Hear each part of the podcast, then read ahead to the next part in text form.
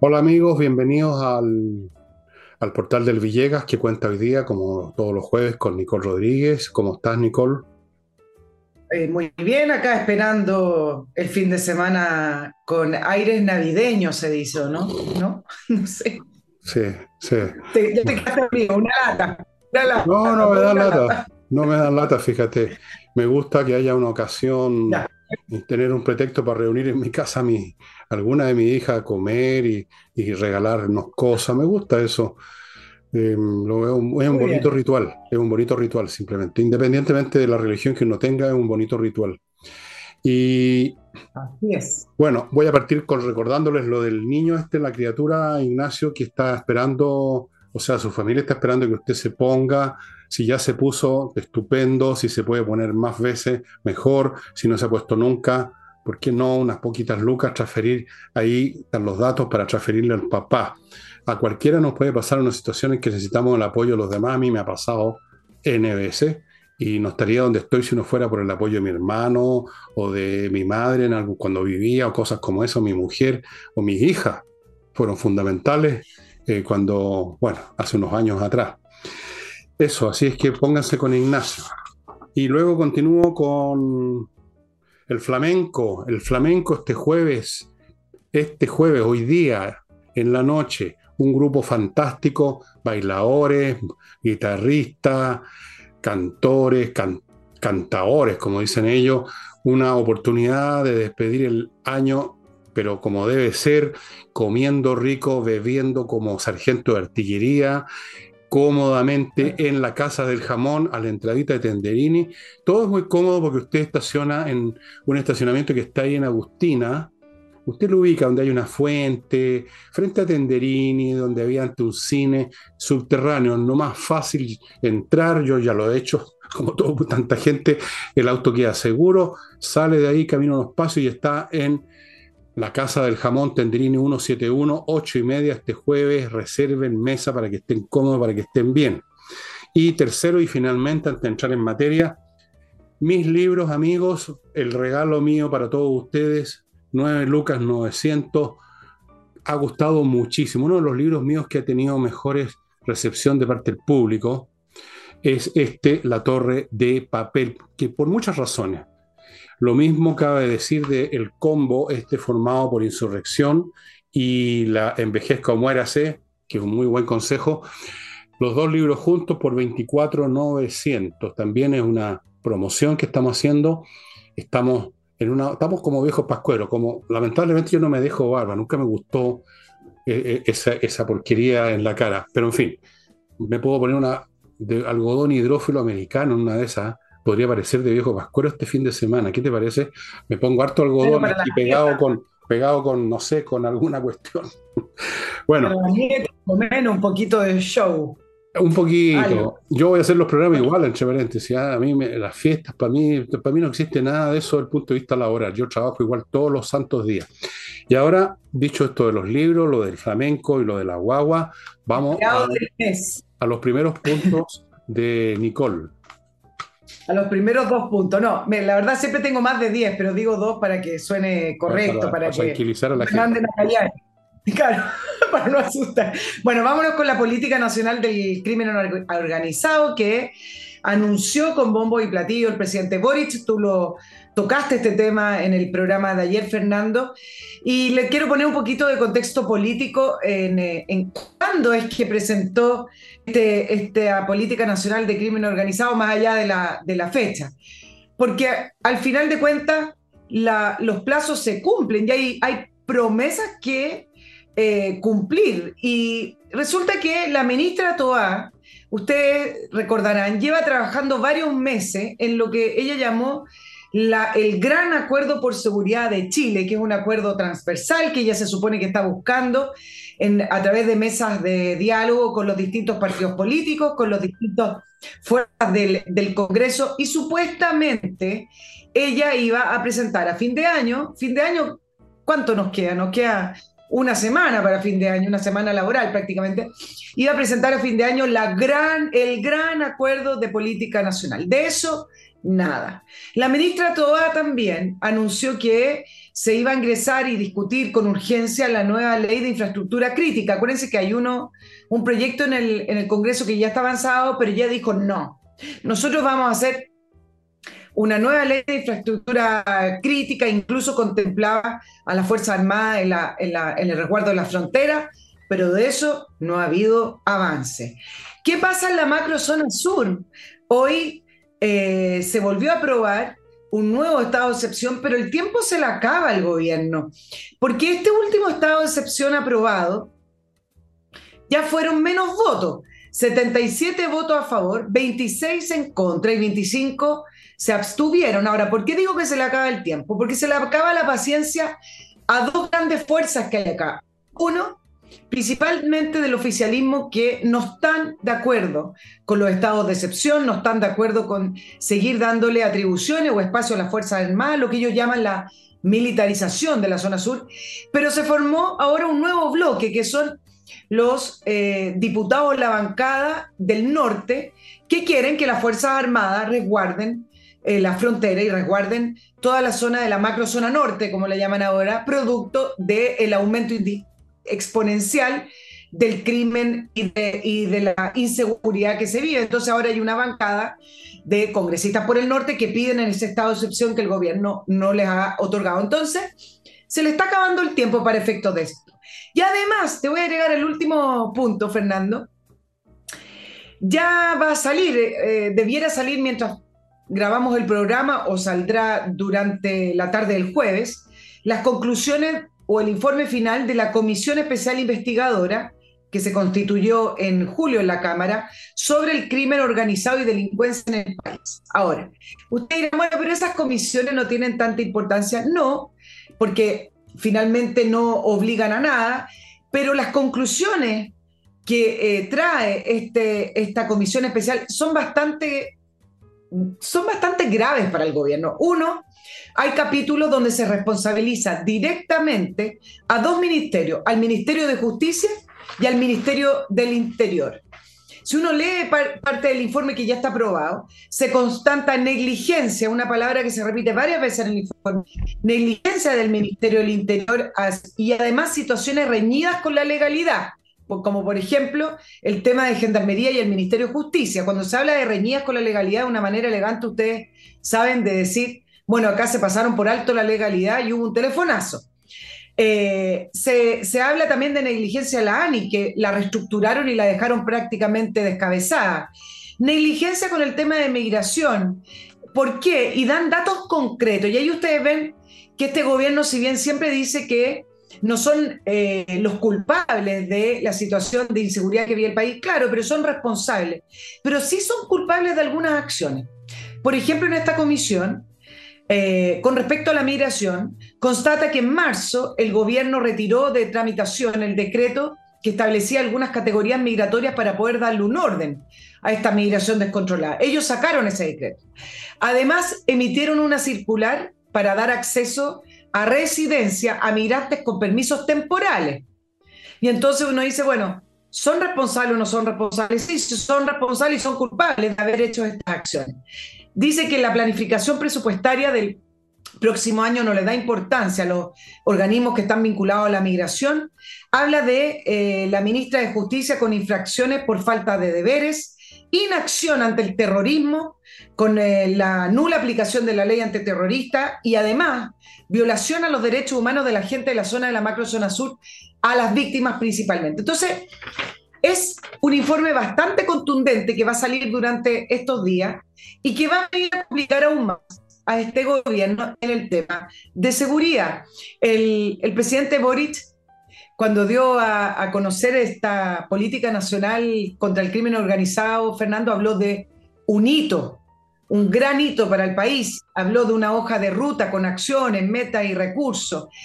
Y concluye todo esto, tú hablaste de algunas comisiones que va a establecer, concluyó todo este anuncio el, presidente diciendo que a fines de marzo, y esto es un dato relevante, se van a reunir de nuevo para hacer una revisión del plan y van a convocar una sesión extraordinaria a este nuevo Consejo de Seguridad Nacional para que dé cuenta de los avances durante enero y febrero. Entonces, simplemente no hay nada. Es, son anuncios, este gobierno es, eh, eh, en su, quizá en su en su legado. ¿Te acuerdas que siempre hablamos de los legados que los empiezan a preparar dos años antes o un año antes que finalicen los gobiernos? Bueno, el legado va a ser los anuncios, al parecer, porque ya varios salieron, no solamente de la oposición, diciendo que esta eh, política nacional del crimen organizado un decálogo a los buenos, a las buenas intenciones y que en proyectos de ley no hay nada. Tú partiste relatando acerca de todos los anuncios que ha hecho esta entidad llamada Ministro del Interior, la señora Toa, que todavía no responde por el desfalco, por la pérdida de plata en el municipio de Santiago y fue premiada con el cargo más, segundo más importante. Tú de que no, no, ha, no ha hecho nada y no se ha sabido más de los anuncios, lo cual viene siendo más o menos una diferencia bastante sin, irrelevante porque ¿en qué se habrían materializado los anuncios en cualquier caso? Siempre fueron espectrales. Entonces, bueno, no aparecieron los espectros que tampoco habrían servido de mucho. Pero sobre todo tú hablaste de negligencia y aquí yo quiero hacer un comentario sobre esa materia. La negligencia es el dejar de cumplir con un deber que uno sabía que tenía que cumplir, que uno aceptaba que había que cumplir. Negligencia es eso estas personas no son negligentes porque a ellos no les interesa cumplir todas estas cuestiones que nos interesan a los chilenos. Ellos no son negligentes, ellos son cómplices. Aquí no hay un tema de responsabilidad, aquí hay un tema de complicidad. Cuando el gobierno trata de sacarse los pillos haciendo anuncios y palabreando hasta el infinito y anunciando nuevas mesas, nuevos consejos, lo está haciendo no porque sean incompetentes, que lo son, pero simplemente porque con esos anuncios eh, están tratando de suplir lo que ellos no quieren hacer. No es que no puedan, no es que no sepan, no quieren. Ellos no quieren intervenir, por ejemplo, en la macrozona sur. Prueba de ello, que en medio de todo este gigantesco palabrerío sobre el crimen organizado no está mencionada la CAM. O sea, la CAM no es una organización de crimen, organizado, ¿qué es lo que es? O sea, tácitamente el señor Boris le está dando em, le está dando la legitimidad de ser una entidad política a la cual hay que ver que mata gente de vez en cuando, pero una entidad política. Son cómplices. Eh, esto, hay, yo sé que tú no, pero hay mucha gente que ve y se nota en sus palabras y en la derecha se nota a cada momento, ven en esto un tema de que no saben, que son incompetentes, que no tienen experiencia, que tienen que aprender, que hagan las cosas una vez por todas. No, pero todavía no entienden que ellos no quieren hacer esas cosas. Ellos no quieren enfrentar la CAM. Ellos no quieren tocar el tema de la inmigración y la inmigración porque para ellos tienen una concepción distinta, cuyo origen está en la señora Bachelet. Vean, relean vean los videos, está, todo eso está en YouTube. El concepto que ya tiene para ella, como para funcionarios de los institutos de derechos humanos o de las Naciones Unidas, la inmigración es un derecho humano. La inmigración no se ve como una amenaza a la identidad nacional, a la llegada de delincuentes, se ve como un proceso que debe ser ayudado. Y de hecho, por Dios que se le ayudó con transportes nocturnos de aviones todos los días. Acuérdate en el gobierno de Bachelet la mujer del Estado un país acogedor. Entonces, ¿para qué sigo enumerando? El tema de la previsión, lo mismo, complicidad con una ideología que quiere echar abajo las instituciones del modelo neoliberal. Esto no es negligencia, es complicidad. Una complicidad que se trata de disfrazar, como hace cualquier persona que está viendo que se comete un robo y no dice nada porque va a recibir una comisión, digamos, y entonces está ahí de loro, como dicen los ladrones, para distraer la atención, para que la gente mire para otro lado. Y toda la palabrería de Boris tiene ese objetivo. Y fíjate que no es nada raro que para marzo están eh, poniéndole la fecha a lo que tú dijiste, porque resulta que en abril vienen las elecciones los concejales, si no me equivoco. Entonces, todo esto es una postura mentirosa que tiene un objetivo comunicacional para acreditar al gobierno con, con nada. ¿Cuántos anuncios, cuántas mesas, cuántos consejos se han anunciado? Perdí la cuenta con mucho entusiasmo se recibió la nominación como ministra del Interior a Carolina Toá. ¿Te acuerdas que decía por fin una persona que tiene más experiencia? Hasta este minuto, la única diferencia entre Carolina Toá y la ministra Siche es que Carolina Toá no mete las patas hablando de la manera en que lo hacía Siche porque Siche hablaba mal. Siche se ponía nerviosa, le tiraba la voz cuando empezó a fallar, no sabía qué decir. Y en el caso de Carolina Toá, sabe rellenar muy bien, pero para efectos de lo que ha hecho de lo que le concierne y de lo que es parte de su responsabilidad con respecto a la seguridad, solo anuncio. Y mira lo que están preparando, que esto ya no es parte de los anuncios. Dentro de esta gran batería, se supone, de proyectos que deberían entrar para fortalecer esta política de seguridad nacional, está la ley de inteligencia, que es una ley que nos rige desde el año 2004, pero que desde el 2018 hay proyectos ya en trámite en el Congreso para poder mejorar. Pero se filtró, bueno, no sé si se filtró, pero se supo que el gobierno estaba preparando modificación a la ley de inteligencia que deberían entrar la próxima semana, porque el tiempo ya se les acaba. Y su principal apuesta, mira hacia dónde miran, miren dónde está el eje, dónde está el enfoque, es crear el encargado nacional de inteligencia em, que el diario La Tercera tituló como el SAR, de inteligencia, exacto. Em, este encargado sería una persona que reportaría directamente al presidente y manejaría la coordinación de las direcciones operativas de la Fuerza Armada. Y saltaron las alarmas, por supuesto, porque no va hacia allá el mejorar la ley de inteligencia. E, este personaje o este nuevo cargo, imagínate, sería elegido directamente por el presidente, es decir, sería un cargo político o, por último, político y de amistad, reportaría directamente al presidente, pero además manejaría información tremendamente sensible, estaría en manos de esta persona y del presidente. Una sola persona a cargo de la información más importante del país. Cuando en general lo que se está tratando de hacer con la ley de inteligencia o lo que se ha discutido no es crear una persona que esté por encima de todo y que le reporte directamente al presidente, sino crear un sistema de inteligencia. Porque para que sea inteligente tiene que ser un sistema jerárquico, con distintas exigencias, con distintas em, responsabilidades, que manejen distintas informaciones. Cuando una persona concentra todo, es tremendamente peligroso para el país, sea el presidente o sea el SAT. Por eso se necesita un sistema no va a concentrar mucho por las razones que te voy a dar después de atender. Eh, va a estar bastante pobre de información el hombre. Voy a ir a mi primer bloque, que lo inicio con inviertanusa.cl, este sitio norteamericano, chileno norteamericano en realidad, que le facilita las inversiones en Estados Unidos en todos los sentidos habido y por haber.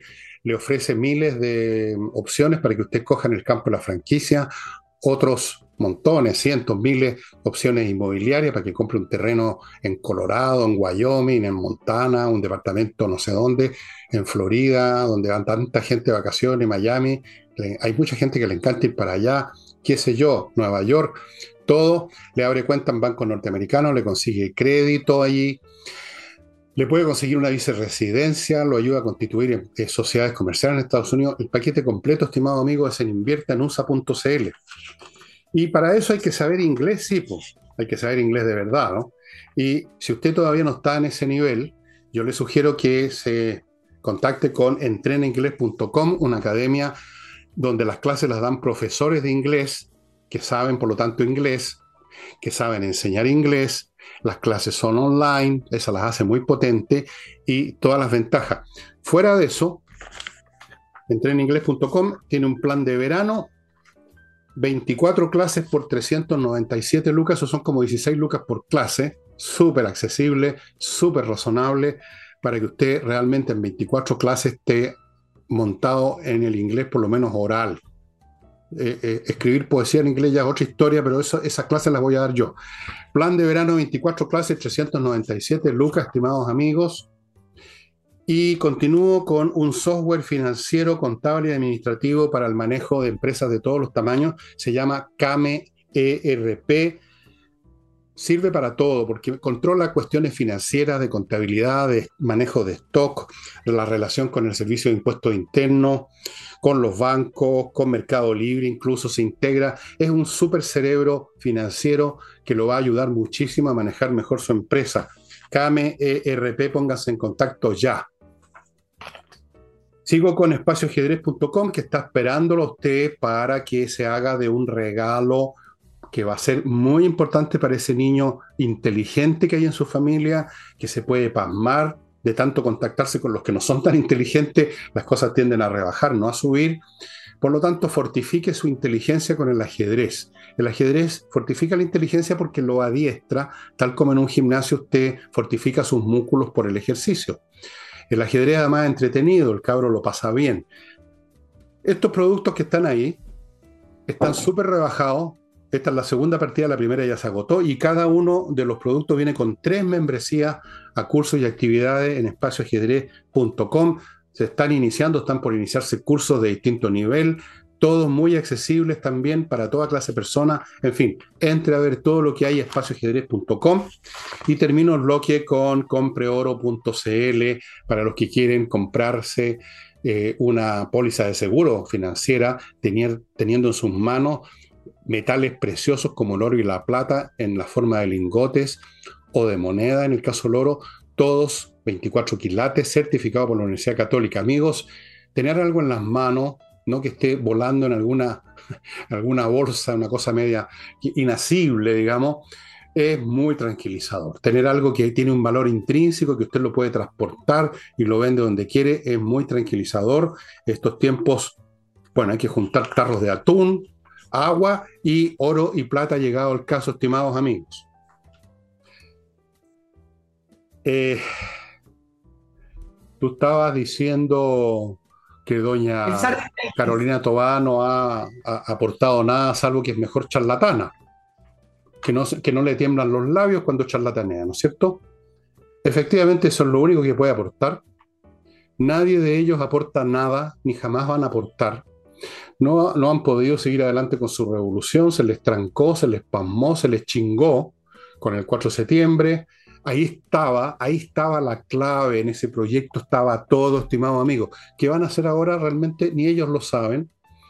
Tampoco quieren tomar en cuenta las necesidades del modelo neoliberal porque supuestamente lo quieren demoler. Entonces no pueden hacer ni una cosa ni la otra. Se mueven en el universo de Cantinflas, pues. Cuando Cantinflas, vea usted las películas de Cantinflas, cuando Cantinflas no puede hacer nada, empieza para tratar de sacar, sacarse el pillo. Así es que, claro, eso es lo que tenemos por delante nada más. ¿Sabes lo que, lo que me acordé con el anuncio de la política nacional esta contra el crimen organizado y, los recursos que, se van a, a, invertir en ello? Me acordé del plan Buen Vivir, ¿te acuerdas que fue? muy eh, buen vivir. No, no, es la gran política del gobierno en la zona sur. Yo le pregunté en algunas de las entrevistas que he hecho en mi canal a un diputado de la zona por el plan Buen Vivir. Él no quiso ser muy eh, negativo ni, ni, ni, tampoco tirarse dijo que, dijo que la, la, ministra Analí Uriarte estaba atendiendo puentes, claro, porque es muy distinto a lo que era el ministro Jackson, ok. Pero le pregunté en qué consiste, le pregunté varias veces, pero ¿en qué consiste el plan Buen Vivir? Y la conclusión es que tiene, tienen poca información. Y al final, yo leyendo el plan Buen Vivir, lo sigo buscando, es, son puras instancias de coordinación. y eso no puede ser plan. La coordinación efectivamente puede fallar, pero eso es un eso no es para anunciarlo, eso no es el plan. El plan Buen Vivir tiene que tener objetivos y metas establecidas según los problemas que tiene la, zona, pero ese plan, que son puras buenas intenciones igual que el otro, que son puras coordinaciones, eh, resulta que en el último presupuesto, el que se discutió y se aprobó, se le asignó 1.226 millones de pesos, a los cuales 915 mil millones se le van a destinar a contratación de 17 personas. Ah, Entonces, pues, bien, son, anuncios al aire, pero nos cuestan plata los anuncios. En eso se traducen los anuncios, más pega para los camaradas. Nada más. Oye, y a propósito, se me estaba yendo. Eh, tú, mencionaste el tema del SAR de inteligencia, una metáfora bastante desafortunada porque, por lo que yo recuerdo, desde Nicolás II, que fue el último para eran toda una manga de imbéciles. Así que, por Dios, el jefe de inteligencia es un SAR, ¿ah? que, no sabían hacer nada más que nada. Pues, Pero eso está mirando al control de las Fuerzas Armadas, y en las Fuerzas Armadas lo tienen absolutamente claro. Eso es una figura para controlar las Fuerzas Armadas. Tú controlas la información, controlas, tienes mucho poder en tus manos. Ahora, como las Fuerzas Armadas, porque yo sé, yo lo sé, saben, hace rato que ven en todas estas maniobras, el señor Elderstein, que es el, tipo más listo, toda la izquierda chilena, y todo lo que han hecho ahí, todo eso lo tienen clarísimo para dónde va la cosa. Así que yo creo que si ese ser ese zar, ese Nicolás II, llega a existir en inteligencia, no le van a dar la hora, no va a recibir nada. No a, lo mejor le dicen, oiga, eh, hoy día va a estar soleado. Esa va a ser la información que le van a dar. Nada más. Si cree el gobierno, si cree el gobierno, perdóneme la, expresión que voy a usar, si cree el gobierno que puede hacer huevón a todo el mundo, incluyendo las Fuerzas Armadas, donde está la gente más técnicamente más capacitada de Chile hace rato, porque por Dios que han sido capacitados en los últimos años en todo sentido, si cree que les los, los pueden pasar por el forro los pantalones, poniendo a gente, por encantadora como es Elderstein y que sea, y, tratando de vender la pomada de a poquitito, con pomadita, como se dice, está perdiendo el tiempo este gobierno. Este gobierno no solamente trata de engañar a la gente con su palabreo, sino que se terminan engañando ellos mismos. Entonces, con esto del SAR, que no lo inventaron ellos, lo inventaron en la tercera, eh, pero da lo mismo, no, no les va a servir de nada. Ahora, a diferencia de... No van a controlar a las Fuerzas Armadas. Punto. No lo van a poder hacer. Eso es lo que los tiene podidos. Yo lo he dicho en alguna parte y lo voy a decir de nuevo brutalmente. Una revolución que no controla las Fuerzas Armadas no llega a ningún lado. Punto. Bueno, a Pedro Castillo le, dieron la, espalda y eso fue el, el inicio que dio el pie para que el Congreso lo destituyera. si en la Fuerza Armada hubiera apoyado a Pedro Castillo, es otra la historia de Perú. Ahí sí habría habido un golpe. Ahí sí que habría sido un golpe. Exacto. Eh, ahora, a diferencia de lo que ha pasado en el Ministerio de Defensa, con los decretos exentos, que significa que no pasa ni siquiera por Contraloría, este, este, famoso proyecto pasa por el Congreso. Entonces va a ser interesante ver la reacción de los parlamentarios, sobre todo de la centro derecha y también los parlamentarios que transversalmente son de la macrozona sur, para ver de qué manera van a discutir este proyecto y si lo van a aprobar o no. Así es. Em, ¿Tú tenías algo más relativo al proceso constitucional? Bueno, el proceso, el, nuevo proceso constituyente, la, el acuerdo por Chile. El otro día dije el acuerdo por Chile y me dice, no repitas eso, no es un acuerdo por Chile, es un acuerdo entre ellos.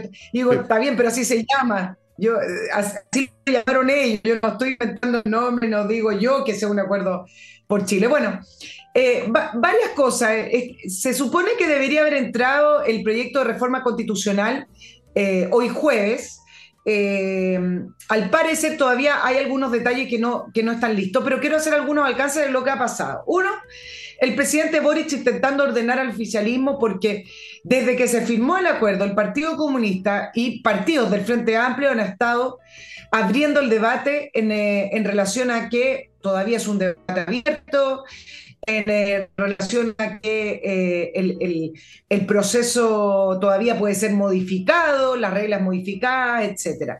Y en esa línea, mira, se han repetido varios conceptos y esta semántica que se escuchó mucho en el primer proyecto, pero que por lo menos hasta hoy, al parecer, el Frente Amplio y el Partido Comunista tienen mm, una porción de poder que no les alcanza para que eso invada el resto de, las fuerzas políticas que están negociando. Mira, han hablado toda la semana de que el proceso debiera tener mayor participación ciudadana. Siempre les gusta el tema de la participación ciudadana. El presidente Boris incluso habló de eh, la mayor, que debiera ser mayor profundización de la democracia, pero que fue rechazado, que ellos que ellos, ellos en el fondo iban por ese, ese proyecto de profundización de la democracia y fue rechazado, por lo tanto, este es el acuerdo que hay y hay que seguir para adelante, una cosa así dijo. Luego, eh, el Partido Comunista dijo que este nuevo proceso no cumple con los estándares democráticos.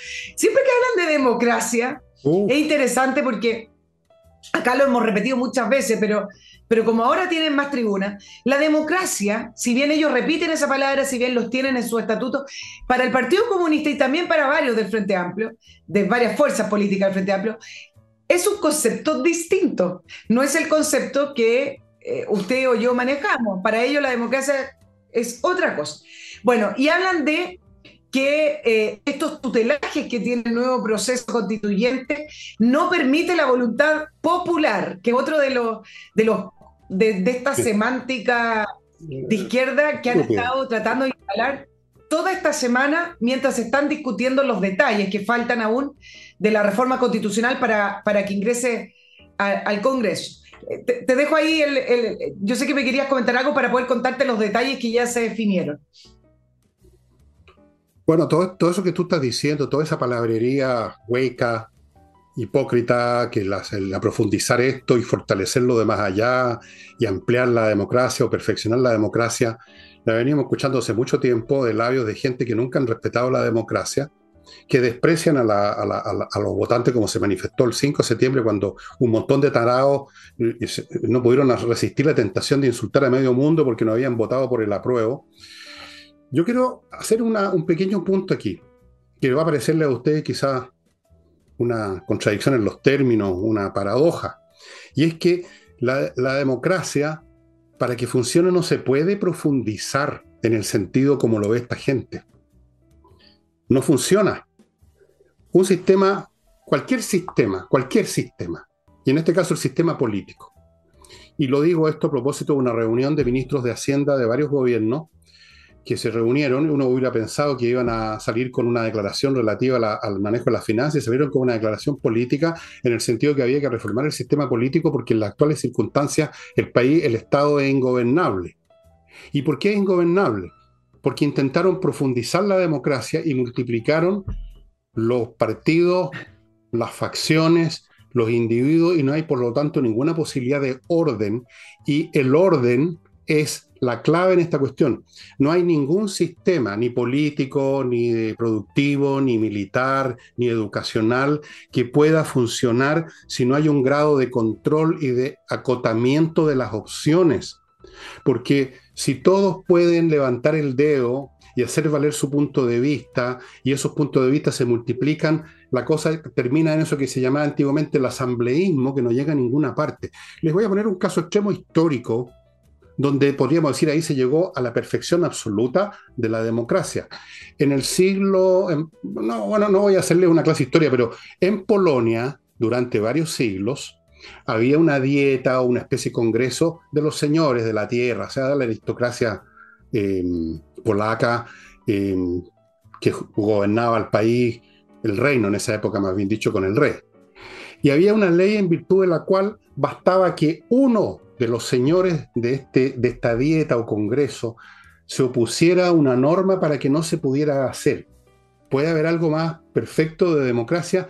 Bien, el resultado ah. fue que Polonia tuvo el sistema político más ineficiente de toda Europa en los siglos XVI, XVII, XVIII, etc.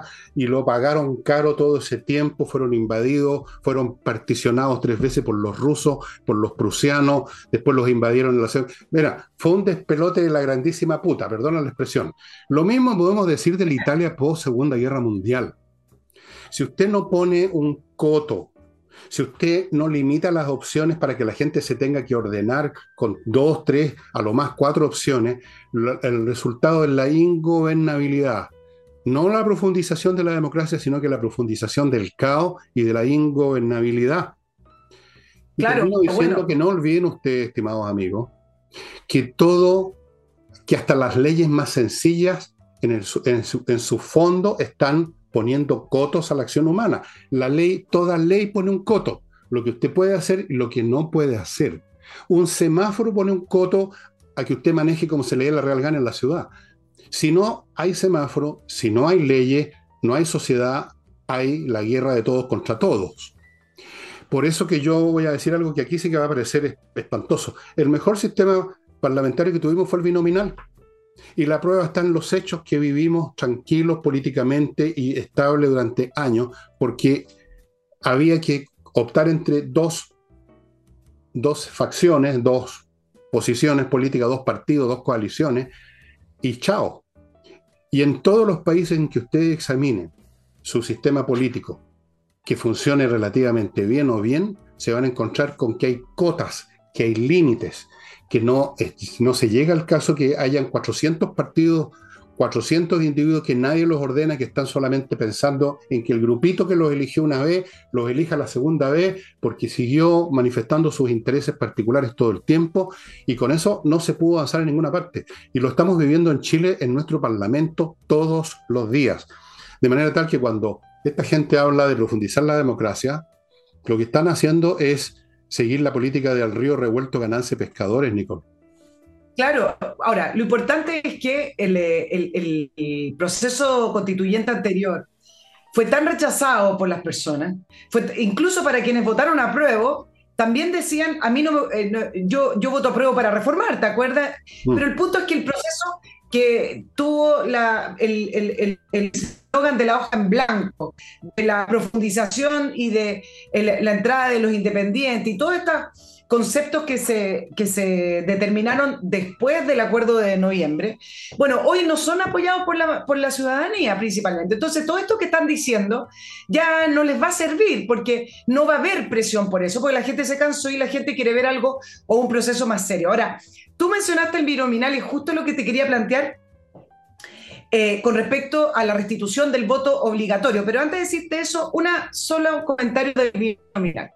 Efectivamente, el binominal nos dio muchísima más eh, tranquilidad, nos dio muchísima más gobernabilidad y si uno mira para atrás dice, bueno, eran tiempos mucho mejores.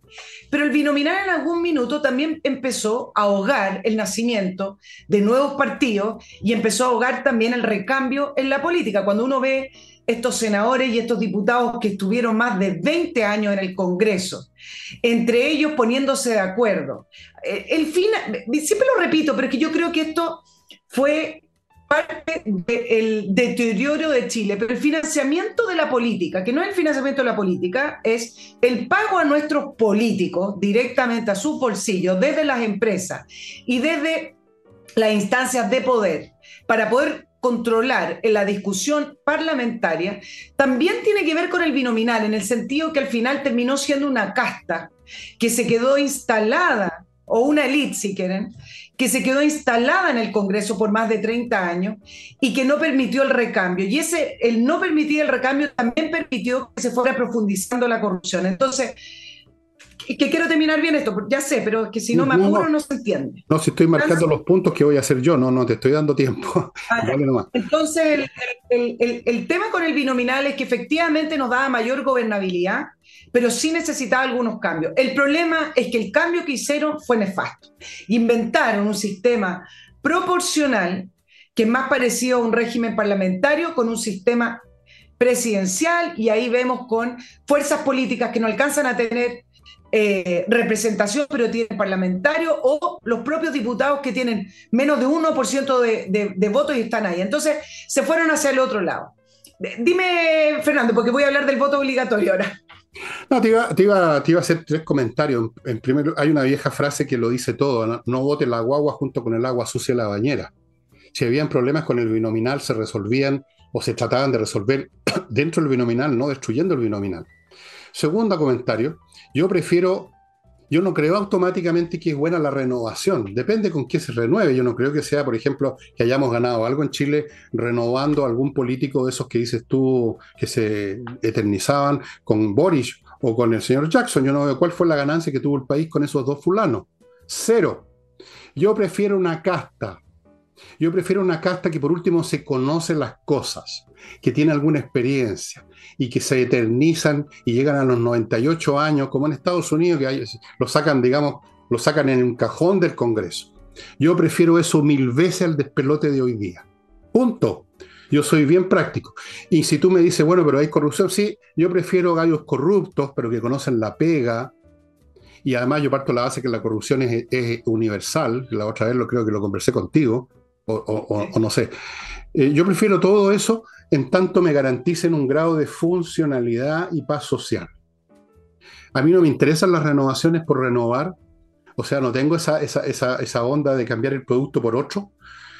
Y, además lo estamos viendo aquí en la práctica de cuál ha sido el beneficio que obtuvimos con renovar con toda esta manga de ignorantes y arrogantes que llegaron a todos los pasillos del poder. ¿Qué ganó Chile?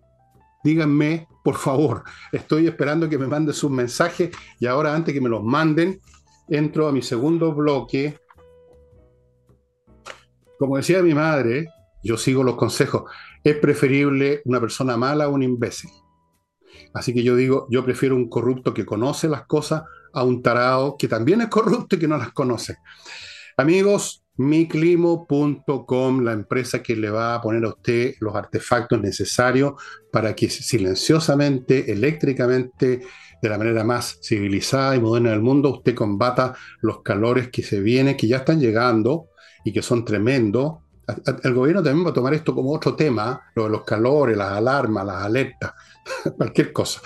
Pero usted no necesita eso. Usted se pone en contacto con miclimo.com, le instalan estos dispositivos y se acabaron sus problemas, estimado amigo. Y cuando llegue el invierno, si es que tenemos invierno el próximo año, también le van a servir. miclimo.com. Continúo con Edifito, una empresa que tiene una cobertura en todo el país y en América Latina para la administración de edificios con un software especial, integral, que abarca todos los aspectos y permite una administración mucho más eficiente y por eso que esta empresa es tan grande y tiene miles de clientes, estimados amigos, no solo en Chile, sino que, como digo, en América Latina. Aquí están los datos, póngase en contacto. Continúo con AutoWolf, los fulanos que llegan a su casa y en un día le dejan su vehículo como nuevo, la carrocería. Recuerden, la carrocería, esto no es un tema de mecánica, de cambiar el, eje de leva del motor o cosas como esas. La carrocería, estimados amigos, trabajan frente a usted, usted ve lo que hacen, por lo tanto la calidad está garantizada por usted mismo. Y en un día, no tiene que dejar su automóvil perdido en la nada, en una caja negra, en un garage. Y termino este bloque con tepille.cl, la empresa de vigilancia que efectivamente le puede dar tranquilidad y seguridad a las empresas porque sus sistemas de vigilancia y de disuasión son muy, pero muy efectivos. Yo lo invito a que entre a tepille.cl y vea los mecanismos que ellos tienen, realmente bastante impresionante. Vuelvo con Nicole. Bueno, es verdad, el recambio, la promesa nueva de renovación de política, claro, nos salió malo el cambio. Nos, salió, re, Esto como cambiaron un Mercedes-Benz viejo por una, una citroneta fue más o menos. Ahora, Mira lo que, está, lo que está pasando y me parece que es una dinámica interesante. Hace algún día atrás se votó eh, el voto obligatorio y que fue votado transversalmente con apoyo mayoritario.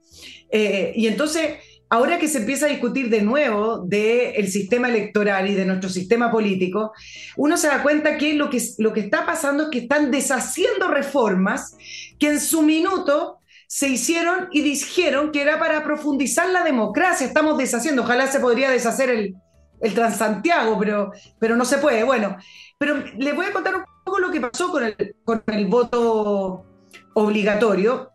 Acuérdense que eh, el voto pasó a ser voluntario en el año 2012. Ahí votó el 60% del electorado en estas elecciones eh, municipales. Ahora, lo que se va a dar ahora es algo que también es inédito. Antiguamente el voto era obligatorio, pero usted tenía que ir a inscribirse. Después pasamos al voto voluntario con inscripción automática. Y ahora lo que vamos a tener es inscripción automática y voto obligatorio. Entonces, esa combinación no la, no la hemos vivido, no la, no la hemos visto, pero, la, pero sí se podría proyectar que efectivamente va a ayudar a aumentar la participación en las elecciones y además va a cambiar un poco la tónica también de las campañas, porque con el voto voluntario no se logró lo que quería el presidente Sebastián Piñera cuando se, se promulgó, que decían que va a aumentar la participación de los jóvenes porque la inscripción es automática, porque el problema que teníamos en ese momento era que la gente no iba a inscribirse, no que no iba a votar. Entonces, los jóvenes no se están inscribiendo, el padrón electoral está envejeciendo, ¿cómo lo hacemos? Ok, inscripción automática. según lo que pronosticaban es que iban a aumentar la votación de los jóvenes. Bueno, al final nadie fue a votar, ni viejos ni jóvenes. Esos son los cálculos que, sacaron. Y desde la centro izquierda también sacaron cálculos, Fernando. Decían, en general, con el voto voluntario, el que más va a votar es la, la persona que se siente con mayor afinidad a la centro izquierda, no el personaje de derecha. Entonces votaron por el voto voluntario. Y desde la centro derecha, ¿sabes lo que dijeron?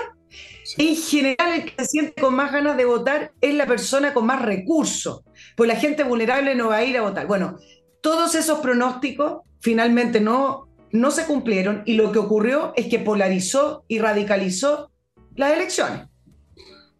Los cálculos de los políticos de todos los colores en Chile, viniendo de los cerebros de los, del promedio de los políticos, me recuerdan estos jugadores de ajedrez primerizo que miran el tablero y dicen, ah, voy a sacar la dama para acá, y no miran que se la van a comer en la segunda jugada. O sea, no calculan bien, no calculan, no calculan el mínimo en ajedrez. El mínimo tú calculas medio juego, por lo menos tienes que calcular 8 o 10 jugadas si no quieres que te saquen la cresta. Estos gallos no, no calculan nada y se equivocan siempre. Lamentablemente, el jugador de ajedrez que se equivoca pierde un partido. Estos tipos se equivocan y, y joden un país completo. El voto obligatorio no produce ni más ni menos asistencia. Bueno, va a producir más asistencia, evidentemente, porque es obligatorio, pero el tema de las votaciones, cuando eran voluntarias, e incluso obligatorias, hay gente que igual no va a ir de repente, tiene que ver con la fuerza de lo que se está dirimiendo. Si la gente fue masivamente el 4 de septiembre fue porque nos estábamos jugando el país, hombre, si eso es la cuestión. Si, es interesante, si es necesario, si es vital lo que se juega, obviamente que la gente va a ir a votar. Ahora tú decías, ojalá poder deshacer el Transantiago. Yo, para mí, en un mundo ideal, le daría el derecho a voto solo a los mayores de 65 años. Nada con los jóvenes que no tienen idea de nada y se dejan capturar por el primer estúpido que les, que les declama alguna doctrina eh, y, se, y, se, suman y ponen los ojos en blanco y se llenan de entusiasmo y les late el corazón y hacen pura idioteces. Yo, si fuera por mí, derecho a voto mayores de 65 años. Pero por supuesto no se puede. Ahora aquí esta gente le, querían dar a los de 15, porque a ese nivel han llegado en su estupidez. O sea, eso ahí sí que ya no tenemos país. Ahí sí que es el momento de mandarse a cambiar en masa. Porque ahí sí que, eh, ahí eso sí que sería la, la cueca en pelota, como se dice vulgarmente. Eh, dos, cosas ¿ah? con esto, que falta, me parece que tienen que restituir la educación cívica. Acuérdense que la sacaron. Entonces, ¿cómo una persona va a formarse entendiendo la importancia del voto si no se lo enseñan? No de manera ideológica, sino que el, en el fondo, en el sentido de estar y ser perteneciente a un país que tiene un sistema democrático, etc. Y otros son las multas. Porque ya con el voto obligatorio las multas habían dejado de cobrar. Y entonces la gente también había dejado de ir a, votar incluso con multa. Eh, para que te un poco, ya, te escucho. ¿Tú sabes lo que dijo Pepe con el voto obligatorio ahora? Sin duda esto fortalece la democracia. Son para la risa esta gente. Eh, entre paréntesis, no se hagan muchas ilusiones con eso, porque he escuchado este discurso antes, ¿no? De la educación cívica. Yo, yo tuve clase de educación cívica y les puedo decir en qué consiste. La educación cívica era simplemente básicamente nos decían cómo era la estructura administrativa del país, nos explicaban que era, cómo eran la, no me acuerdo, las provincias, que el gobernador de la provincia, no me acuerdo, se llamaban intendente, nos explicaban ese tipo de cosas, un poco nos mostraban el organigrama del Estado. Pero aquí lo que necesitamos para una buena votación, especialmente la gente joven, que son los que ni siquiera tienen la experiencia, que es el mínimo que tiene un hombre viejo, aunque sea tonto, pero tiene experiencia por lo menos, es, educación en todos los niveles. Es la educación que permite que las personas no se coman cualquier camelo que les cuentan. Todos los jóvenes que votaron por el señor Boric son personas que se dejaron capturar por un camelo, si eso es. Personas que pensaron poco. Yo he hablado con algunos de ellos tú te das cuenta las dos o tres palabras que el kilowatt hora que tienen ancho en la cabeza es bien limitado. Y para más remate no tienen conocimiento, entonces los arrastran a donde tú quieras. Algunos de ellos están matriculando en masa en el Partido Comunista porque les da una épica. Otros se metieron a la CAM. Otros, qué sé yo, están en el Frente Amplio. necesitamos una educación, sí, necesitamos un lavado cerebro primero bien fuerte, con un rinzo bien fuerte y después educarlos, no, no programarlos, no adoctrinarlos, sino que educarlos, enseñarles a pensar, pensar, un ejercicio que, no se lleva a cabo. Y esto incluye a los adultos. Tú les preguntas por qué votaron por tal cosa o por qué creen que las FP son malas o por qué votaron por Boris o por qué creen que tal o cual cosa, cualquier cosa, y no te dan ni una sola razón.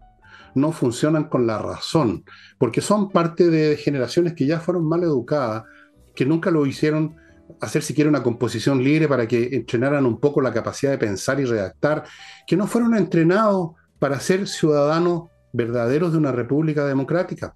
Fueron enseñados, las generaciones de hace tres o cuatro generaciones para atrás, para ahora, fueron enseñados para ser carne de cañón del primer idiota que les venga a recitar cualquier cosa. Y eso ya no existe, esa educación. Ya no hay educación de ninguna clase. En fin, vamos a ver antes que todo esto ocurra, antes que la nos cuente sus dos últimos puntos, pues siempre hay dos últimos puntos. Salina y Ojeda, amigos, este es el buffet de abogados que recuerden, no es para temas penales ni laborales, sino para temas civiles, que son la mayoría. Qué sé yo, eh, temas de herencia, que son. ay, ay, ay. Ahí aparece lo peor de la naturaleza humana, todo el mundo disputándose a puñalada un televisor del año 64 temas de herencia, temas de divorcio, otro asunto espantoso, temas civiles en general, Salinas y Ojeda. Es un buffet especialista en eso, en temas civiles, y por lo tanto tienen una muy buena tasa de éxito. Y ustedes lo pueden comprobar por su cuenta, no necesitan creerme a mí, y los ubican en salinasyojeda.cl. Continúo con Fastmark, un courier chileno que les trae desde Miami a Santiago por vía aérea o marítima lo que su empresa necesita. Y si usted es un individuo privado, no, no es un empresario, quiere traer un paquetito, algo que compró en Estados Unidos, también lo van a atender, tienen servicio de paquetería. Fastmark, una empresa chilena al servicio de Chile. ¿Qué tal sonó esa? Y continúo con patriciastocker.com, un grupo de profesionales dedicados al registro de marcas y si usted es inventor de su invención, bueno, usted por lo menos inventó su marca, se la van a inscribir en Chile y en el extranjero, se la van a proteger, se la van a renovar, se la van a defender, cosa súper importante para no tener problemas tarde o temprano. Sigo con Labo Club, vuelve Labo Club al programa del Villegas con sus maravillosos detergentes para la losa, para la ropa, biodegradables, hipoalergénicos, etcétera, etcétera, etcétera. Se los traen a la casa, se los llevan, se los reponen y además tienen para usted que tiene piscina un pack que consiste en cloro, en cloro en pastillas y en decantador, alguicida, todas esas cuestiones para que la piscina esté transparente y no parezca el pantano, la laguna, el monstruo de la laguna negra, para que parezca una piscina que da gusto meterse ese pack se lo llevan sin costo adicional a su casa. Y falta algo, sí. Lo último es Hey, el corredor más rápido para vender inmuebles, amigos. Hoy difícil vender, muy difícil, extremadamente difícil y por lo tanto hay que ponerse en manos de los mejores como es Ángel Hey. Y volvemos con los dos puntos de Nicole. a ver si alcanzo en dos puntos a hablar de, de la designación del fiscal nacional Oh. Eh, hay, acá dice, ya llevamos 82 días sin fiscal nacional. Y la verdad es que un problema en, en, las designaciones y en la elección, que pudo haber sido simplemente un problema de negociación, se ha terminado convirtiendo en una crisis política, no solamente al interior del gobierno, sino que también en las relaciones del gobierno con el Senado. Y, acá voy a ir haciendo un pequeño desglose de la teleserie en la que se convirtió la designación, porque la moneda me parece que tiene que entender que tiene que jugar con las reglas que hay. No vamos acá a discutir si el mecanismo de elección del, del fiscal nacional es correcto, no, siempre hay maneras de mejorar los mecanismos, etcétera, pero las reglas son las reglas. Y la realidad es que de la quina que elabora la Corte Suprema, siempre el Ejecutivo empieza a dialogar con el Senado para que el candidato llegue con una aprobación del Senado. Y eso no ha ocurrido. Ana Uriarte y la ministra de Justicia no lo han hecho. Simplemente el, eh, el gobierno, el presidente, ha elegido los candidatos que, ha querido sin saber si el Senado se lo iba a aprobar o no. Y entonces, ¿qué pasó en el segundo rechazo con Marta Herrera? De un infantilismo tremendo del gobierno, intentaron hacer de esta elección un tema de género. Y entonces Marta Herrera, que no contaba con los votos en el Senado. Después yo puedo explicar largamente por qué no, pero no contaba con los votos, se le advirtió al gobierno y el gobierno lo, tiró igual. ¿Por qué? Porque empezaron los temas de género. Sería la primera mujer a cargo de la Fiscalía Nacional, que quienes no votan a favor de Marta Herrera entonces están discriminándola, que esto es un problema de misoginia, lo que sea.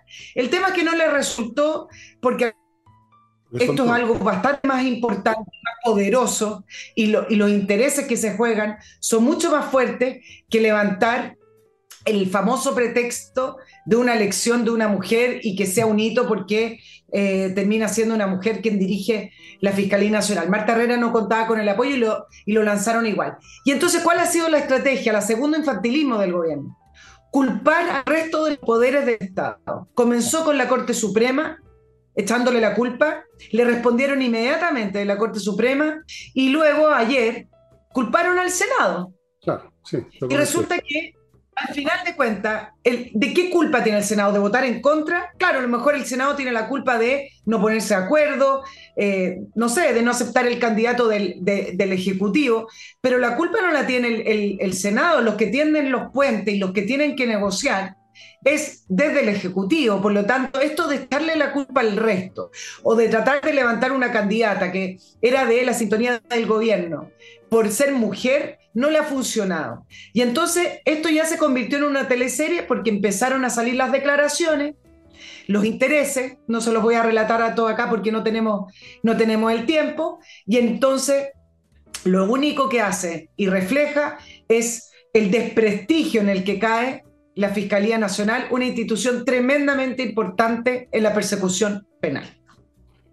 Bueno, son realmente tontones, ¿ah? ¿Qué tiene que ver el género en esta cuestión? ¿A quién le importa el género de quien esté presidiendo algo? Eso no es feminismo, eso es, tonterismo, eh, es estupidismo, es idiotismo. ¿Y en qué sentido una votación a favorable o, desfavorable es una culpa? ¿En qué sentido es una culpa que tú votas una cosa u otra? No es una culpa, pues es una decisión que tomó un grupo de gente buena o mala, te gusta o no te gusta, pero no es una culpa. qué absurdo.